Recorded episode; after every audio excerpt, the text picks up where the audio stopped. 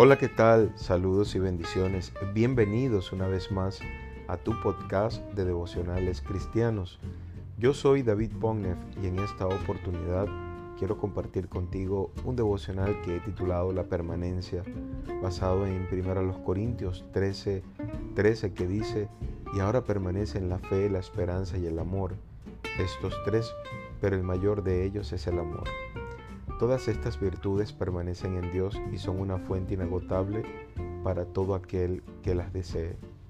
Hay mucha gente que aún carece de ellas, no porque no las conozca o porque no las haya experimentado, sino porque las buscan fuera de Dios y es allí donde se convierten en efímeras.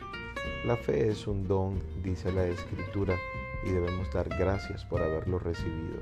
Pero la verdadera fe es probada y produce buen fruto. Por eso, alguien pudiera decir que tiene fe, pero no de todos es la fe, dice la Escritura. Te animo a que examines tu fe y la coloques en el lugar correcto. Hay gente que puede creer tener fe, pero si ésta no está en Jesús, es falsa. La verdadera fe nos permitirá gozar de la esperanza gloriosa de la vida eterna en Cristo y de ese amor que como lo describe todo el capítulo 13, el amor más grande del mundo es verdadero y ese es Jesús a quien celebramos y adoramos.